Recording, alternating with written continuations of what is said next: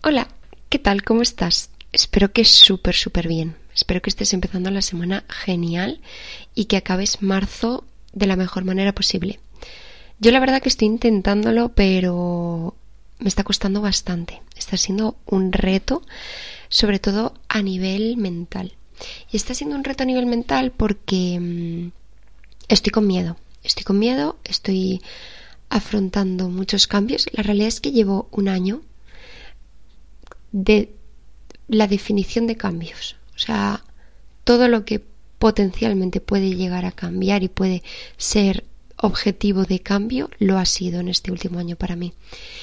Y siento que estoy un poco en la etapa final, entre comillas, porque al final para mí los cambios son sinónimo de estar viviendo, entonces siempre vamos a exponernos a cambios, pero sí que cambios un poco más trascendentales trascendentales, cambios un poco más significativos en mi vida, siento que está siendo un poco el final de este año de tantísimo esfuerzo mental para ir adaptando mi cerebro a la idea de todas estas zonas nuevas, inexploradas, que, mm, a las que me he querido exponer y que quería vivir y, o que me ha tocado vivir y transitar aunque no fuese mi intención inicial.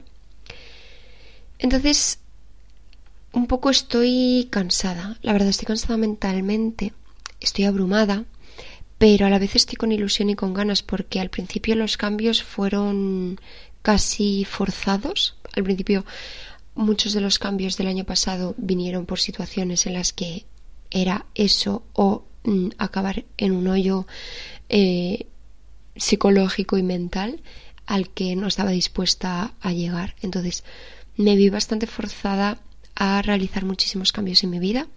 Cambios en lo personal, cambios en lo sentimental, cambios en lo laboral, cambios en lo familiar, cambios en hábitos, en estilo de vida, cambios en mentalidad, cambios en absolutamente todo. Cambios en mi pelo, que yo creo que ese es uno de los de, los, mm, de las mayores víctimas siempre en las épocas de cambio, el pelo. Bueno, pues como decía, creo que estoy llegando o siento que estoy llegando a donde tenía que llegar a raíz de exponerme a esa situación forzada o innecesaria de hace un año y que ha estado convirtiéndose en un efecto dominó en el resto de aspectos que conforman y que están en contacto con mi vida. Entonces, bueno, yo el, primer capítulo que subí, que fue el 21 de marzo, para mí fue Año Nuevo, mi versión del Año Nuevo porque para mí el año nuevo empieza con el inicio de la primavera, empieza eh, el 21 de marzo, año nuevo astrológico, además era luna nueva, em, comenzaba la primavera y para mí la verdad que nunca ha tenido mucho sentido acabar el año en una época como tan de, de, cierre, tan de em, para mí un poco triste y, de introspección. Está genial, es una época que siento súper necesaria y que mm, cada vez cuanto más me conozco, cuanto más la entiendo, mm, más la disfruto, pero la disfruto a mi manera. Pero para mí los inicios son florecer, para mí los inicios es el sacar todo, luego mm, el verano es el momento de disfrutarlo, el otoño de calma y el invierno otra vez de introspección, de corregir, de evaluar, de reevaluar, de plantear, de planificar y ya pues otra vez en primavera volvemos a mm, florecer. Entonces yo siento que me identifica más eh, regirme por, por esa organización eh, completamente fuera de los estándares y fuera de los convencionalismos sociales, a mí me funciona. Entonces, por eso el primer capítulo fue el 21 de marzo, porque fue un nuevo inicio y fue un día muy importante porque fue el inicio de este rincón que he creado contigo y también porque fue un final y esto es un poco lo que quería contarte hoy. Esta semana he estado hablándolo con mi mejor amiga y me decía que tenía una sensación un poco extraña porque sentía como que era épocas de inicios, pero también de finales y como que no terminaba de entenderlo muy bien. Y para mí tiene todo el sentido del mundo. O sea, nada puede empezar si algo no cambia, si algo no acaba. Y todo lo que acaba significa el inicio de algo diferente.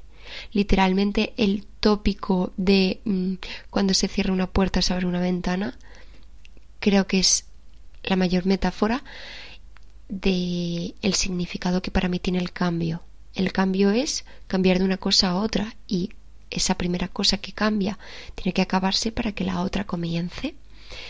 Entonces, para mí fue muy especial el, el capítulo de la semana pasada porque me presento como cambio en la mayor época de cambio y de finales de mi vida.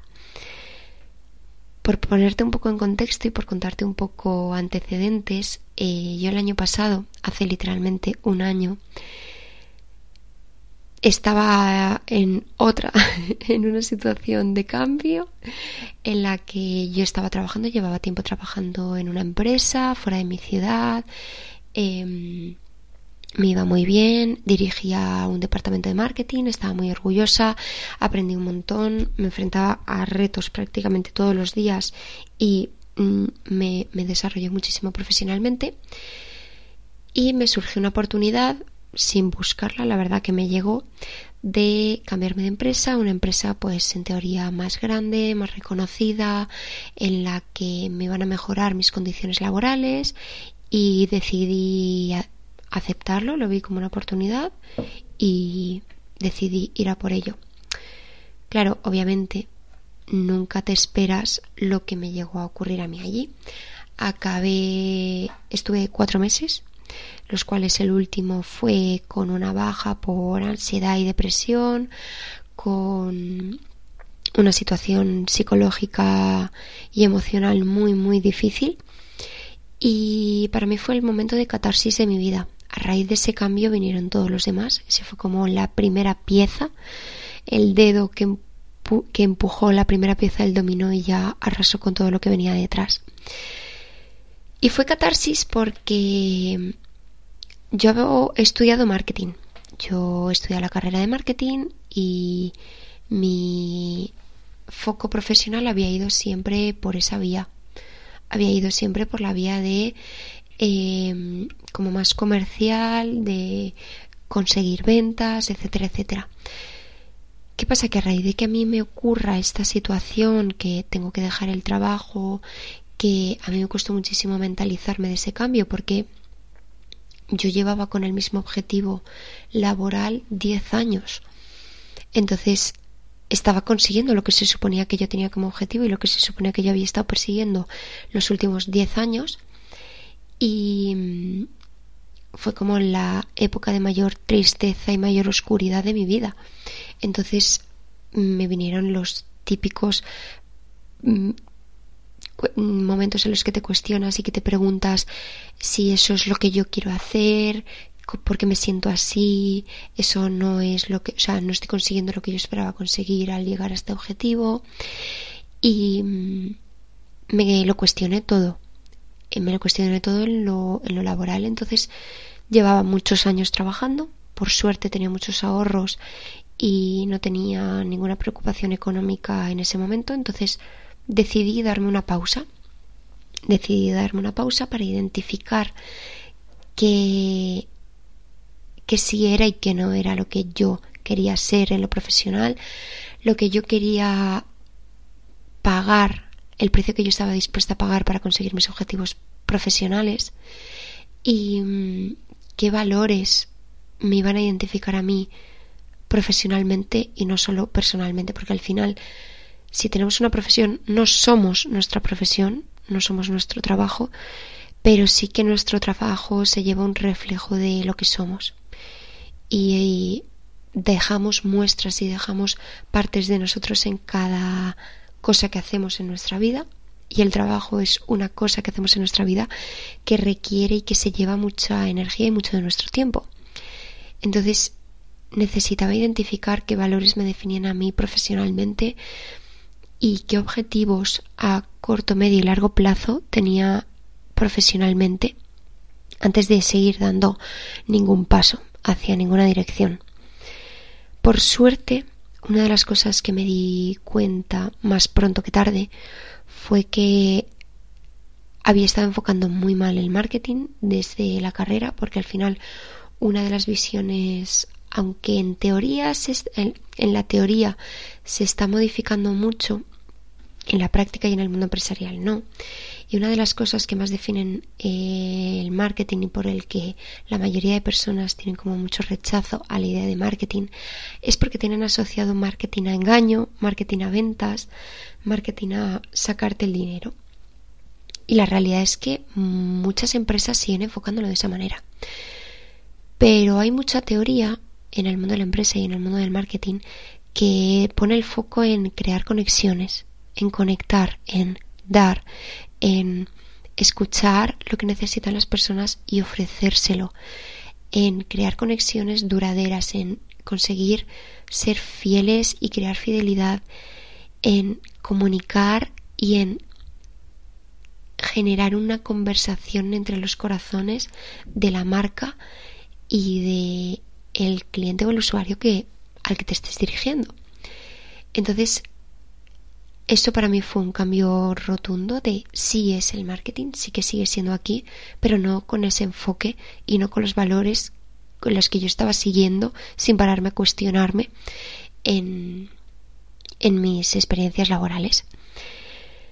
Pero claro, yo ya había llegado a ese punto y estaba sin trabajo, entonces pues bueno, me escribió un amigo de la carrera para decirme que iba a empezar un proyecto, que quería montar una startup, que le encantaría contar conmigo. Y yo dije, bueno, no tengo trabajo ahora mismo, em, vamos a ver qué puede salir de aquí. Adelante, me, me apunto y me tiro a la piscina. Y hemos estado seis, siete meses lanzando el proyecto. La verdad que el proyecto va genial, va súper, súper bien. Em, pero el 21 de marzo, el año nuevo versión Muli, em, me despedí del proyecto. Me dio mucha pena, me costó muchísimo tomar la decisión porque al final el equipo estaba creciendo un montón, el producto también estaba desarrollándose y estaba teniendo eh, unos resultados espectaculares, estamos teniendo mm, unos clientes increíbles y estamos consiguiendo financiación. Va todo literalmente como esperas que vaya cuando montas una startup, incluso mejor, porque no esperas que en seis meses una startup vaya así de bien. Pero no, no estaba haciendo lo que yo quería hacer. No estaba creando lo que yo sentía que tenía que darle al mundo y lo que sentía que tenía que darle a mi corazón. Entonces, ese día, aparte de empezar y de presentarte este rincón de mis pequeñas contradicciones, me despedí. Me despedí de mi pequeño bebé, de ese proyecto que llevaba siete meses, en el que llevaba siete meses trabajando y me costó mucho, pero a la vez no. Me costó mucho tomar la decisión porque al final caí un poco en la falacia del coste hundido de, joder, ¿cómo lo voy a dejar con todo lo que he invertido para conseguir lo que o para llegar a donde estoy ahora?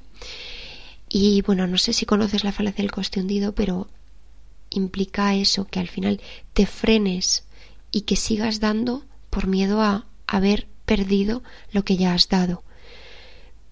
Y la teoría de la falacia del coste hundido consiste precisamente en no sigas dando porque vas a perder más si no es lo que quieres, donde quieres invertir, sea tu tiempo, sea tu energía, sea tus emociones, sea lo que sea. ¿Sabes? Como típica relación de pareja de ¿Cómo lo voy a dejar si tenemos una casa, un proyecto de vida en común y unos hijos, pero esa relación a nivel emocional ya no sigue existiendo? Bueno, la falacia del coste hundido precisamente lo que te invita es a tener en cuenta no lo que has dado, sino partiendo desde cero lo que implicaría seguir dando desde hoy a largo plazo. Entonces, me costó mucho porque caí un poco en la falacia del coste hundido de, jope, todo lo que he dado, todo lo que, todo el tiempo, energía, discusiones con relaciones personales mías, em, decepciones, alegrías, eh, todo lo que he dado por, por este, este proyecto. Y ahora lo voy a dejar así sin más. Pero luego a la vez también fue una decisión bastante fácil de tomar porque no sentía que fuese eso. O sea, llevaba muchos meses ya dudando que si tomar la decisión, que si no tomarla. Y mm, en el fondo, todos estos meses sabía perfectamente que iba a acabar haciéndolo, que iba a acabar dejándolo, porque no era ahí donde yo quería estar. Es un proyecto súper guay, es un proyecto que puede ir muy bien, es un proyecto que tiene muchísimo mm, potencial, que va a tener éxito, estoy mm, dos mil por cien segura, pero también lo tienen otras empresas y no significa que yo quiera estar haciendo cualquier cosa solo por estar ahí. Yo quiero hacer donde tenga que hacerlo, pero yo quiero hacer lo que yo quiera, lo que yo siento que tengo que hacer y que quiero hacer y que a mi corazón le hace feliz y que mi cabeza se siente al 100% estimulada.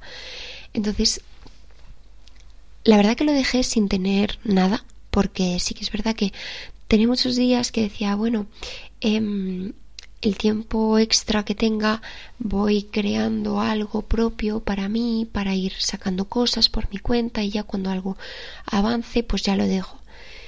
Pero, jo, llevo un año, llevo un año sin hacer las cosas desde la pausa que me permití darme he estado haciendo cosas como para ver a dónde me llevaban y realmente no me arrepiento en absoluto porque creo que es por donde tenía que pasar, pero realmente este año a lo que le habría tenido que dedicar ese tiempo de pausa de mira, tengo ahorros suficientes para no tener que preocuparme por los ingresos, voy a hacer algo por y para mí, era lo que quiero hacer ahora. En ese otro proyecto mío personal que quiero, que quiero empezar eh, en este podcast, en, en escribir, en un montón de cosas que al final no me, habría, no me había atrevido a hacer antes porque tenía ese estigma en la cabeza de tienes que hacer cosas productivas y productivo solo es sinónimo de un sueldo fijo a final de mes. Todo lo que no sea una estabilidad económica para mi cabeza no, no es productivo, entonces no merece tiempo, no merece energía, no merece dedicación. Y mm, la verdad que antes de tener la conversación con el equipo para decírselo y demás, me costó un montón, me costó muchísimo. Yo estaba eh, planteando cómo, de qué manera decírselo, qué de decirles exactamente, qué no contar, que mm, cómo enfocarlo para que me entendiesen, para que les pareciese bien. Y fue como, mira, es año nuevo, uno de mis propósitos de año nuevo, porque sí, el 21 de marzo me senté a escribir mis propósitos de año nuevo y uno de mis propósitos de año nuevo es eh, coherencia, ser coherente con lo que pienso, siento, digo y hago. Entonces, mi mayor acto de libertad y mi mayor acto de coherencia como primer día del año para mí era dejar el proyecto, pero no iba a ser coherente si lo hacía planificando lo que iba a decir y diciendo cosas que no fuesen al 100% sinceras y al 100% honestas solo porque lo fuesen a entender mejor. Entonces decidí decírselo tal cual lo sentía y me hizo sentir tan ligera, tan libre, tan orgullosa de mí, tan satisfecha y sobre todo tan apoyada porque gracias a yo haber sido sincera, el equipo pudo entenderme de verdad y me, quiere apoyar. Se han ofrecido apoyarme con lo que mm, implique para cada uno de los negocios. Pero yo creo que si me hubiese ido de otra manera, si me hubiese ido poniendo excusas diciendo que no, que tenía otro proyecto ya, o que, mm, mentalmente o emocionalmente no estaba preparada y que me estaba superando o cualquier otra cosa que no hubiese sido mi verdad, no me habría llevado hacia donde creo que me va a llevar gracias a haber sido sincera con, con el equipo con el que he compartido tanto tiempo y tanta dedicación y con el que literalmente hemos tenido un bebé, que es el proyecto. Entonces, la verdad que ese día y esta semana para mí ha sido de mucho miedo, de enfrentarme como mentalmente a todo lo que supone lo que me he atrevido a hacer cuando llevo ya un año tirando de ahorros que obviamente eh, esto no va a ser eterno, o sea, los ahorros se acaban en algún momento y está llegando ese momento, pero es que tenía que hacerlo, es que tengo que hacerlo. Y yo sé que lo entiendes y yo sé que con cada persona con la que he hablado y he tenido esta conversación, cuando yo le he dicho estas palabras, ha pensado en una cosa. Se le ha venido a la mente una cosa que es eso que como me ha pasado a mí, no se atrevía a hacer porque sentía que no iba a darle o que podía no darle. Y oye, ojalá no sea así. Ojalá tú lo que se te venga a la cabeza es lo que sí estás atreviéndote a hacer. Pero si no es así, la verdad lo que tengo para compartirte, si te sirve de algo, el pensamiento que a mí me ha llevado a tomar esta decisión finalmente, aparte de todo lo que te he contado y todo lo que te he compartido hasta ahora, es entender de dónde viene el miedo, de dónde viene el miedo en nuestra cabeza a tomar ese paso, a dar ese paso para enfrentarte y para exponerte a, a ese cambio, a esa cosa nueva Em, que, que, hasta ahora pues yo por lo menos no me había atrevido a hacer. Y es lo siguiente, mira, yo este año, la verdad, todo este año he tenido una frase, un refrán español súper, súper, súper mm, conocido, que es el de mejor malo conocido que bueno por conocer. Y es que una de las cosas que más se tienen en la cabeza cada vez que escuchaba este refrán y cada vez que se me venía a la cabeza pensando si tomar o no la decisión, si dar o no el paso, era que cómo mm, es posible que una cosa, o sea, que esto sea un refrán, cómo es posible que prefieras mantener como lo que potencialmente puede ser malo para ti no pueda, o sea, pueda no ser satisfactorio, pueda no ser bueno para ti antes que exponerte a nuevas experiencias que pueden ser o no ser mejores, pero que tienen un porcentaje de probabilidad, aunque sea del 1%, de que sí que lo sea. Y entiendo, oye, cada situación es un mundo, hay veces que te puedes permitir tomar más riesgos que otras. Y también entiendo el miedo a que la situación vaya peor. Pero si es así, estoy segura de que siempre va a haber una manera, aunque sea, o sea, lo más pequeña que sea, en la que te puedas seguir abriendo a otras cosas nuevas, a otros mm, posibles buenos por conocer, hasta que de verdad sean buenos. Y una vez sean mejores, a otros que sean aún mejores.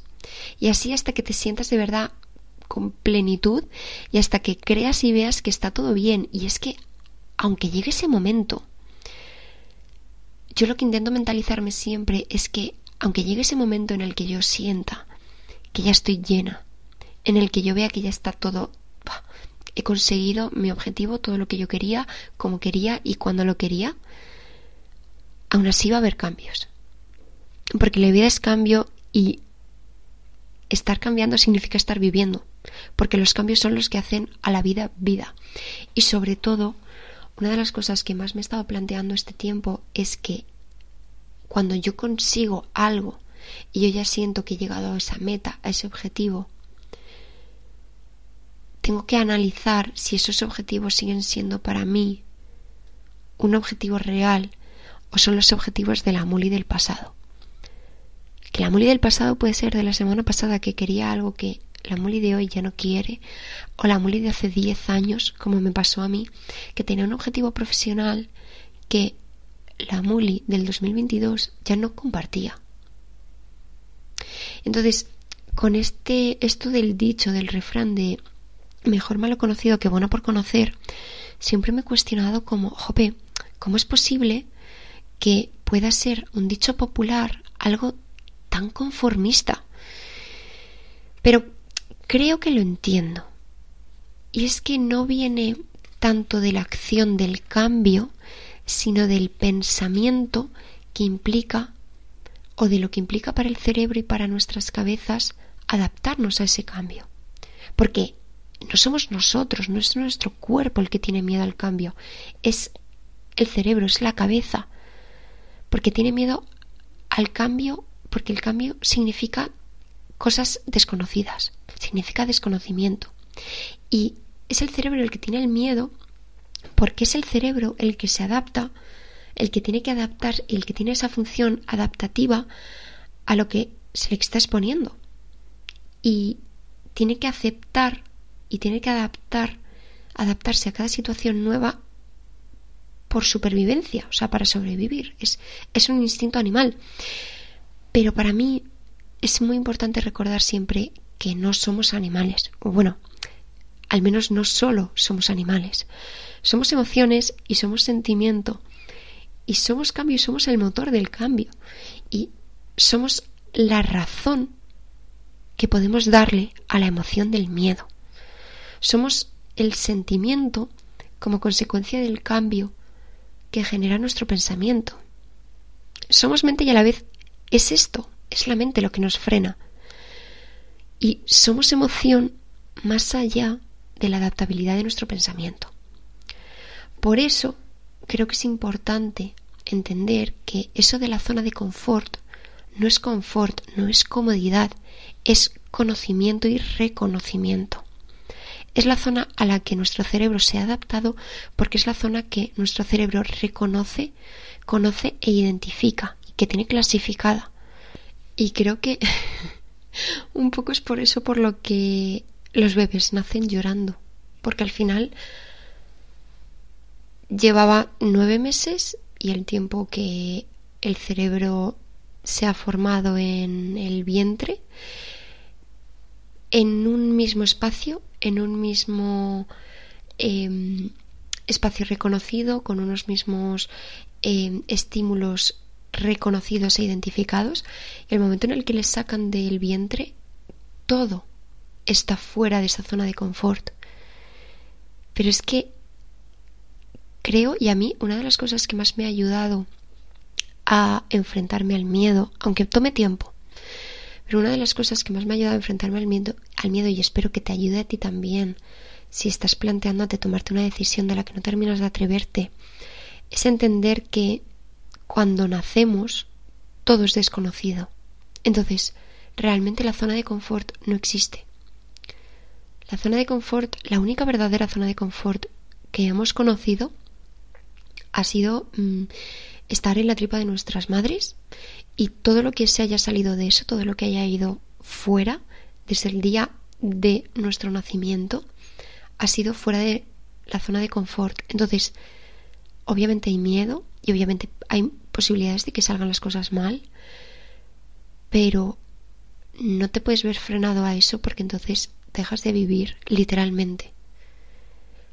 La mayor, el mayor paso que das en la vida y el día que empiezas a vivir como ser humano, el día que naces, es el día que sales de tu zona de confort con miedo, pero te expones a ir conociendo, ir explorando, ir identificando todas esas cosas nuevas de este nuevo entorno, de estos nuevos estímulos a los que te estás exponiendo. Entonces, creo que recuperar un poco ese espíritu infantil y ese espíritu de descubrir y de explorar lo que te rodea puede ayudarte a entender que el miedo es simplemente desconocimiento y que a medida que vayas conociendo y que vayas entendiendo vas a saber enfrentarte muchísimo mejor a cualquier cambio al que te puedas enfrentar. Así que recuerda que estar cambiando significa estar viviendo, que ya has salido de tu zona de confort y que todos los días lo haces, así que sigue haciéndolo, sigue vivo, sigue viviendo. Un beso enorme.